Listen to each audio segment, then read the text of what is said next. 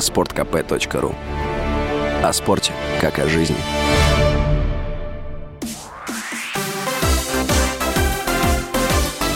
Новости спорта.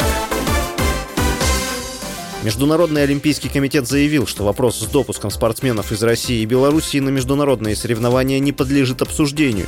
В МОК заявили, что не будут рассматривать вариант допуска россиян с флагом, гимном или другим опознавательным знаком своей страны. Кроме того, ни один представитель российского, белорусского правительства или государственный чиновник не должен быть приглашен или аккредитован на какое-либо международное спортивное мероприятие или встречу. 25 января МОК заявил, что рассматривает возможность индивидуального допуска к соревнованиям для российских российских и белорусских атлетов.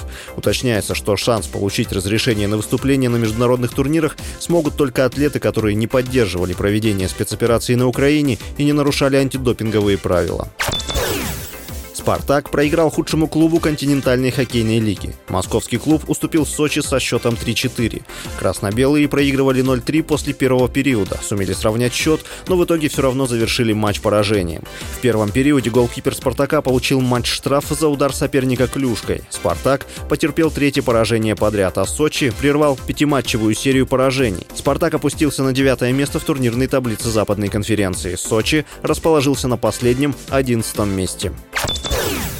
Как минимум четыре европейских клуба в зимнее трансферное окно пытались купить полузащитника «Динамо» и сборной России Арсена Захаряна. Речь идет об испанской «Малерке», «Сельте», а также португальском «Порту» и венгерском «Ференцвареше».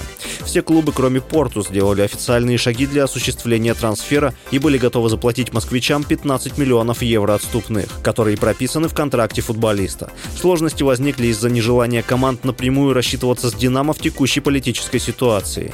Договориться об альтернативных способах заключения сделки сторонам не удалось. В итоге 19-летний Захарян закончит сезон в московском клубе.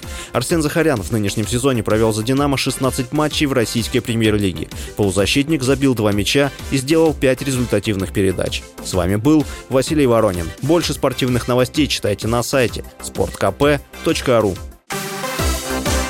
Новости спорта.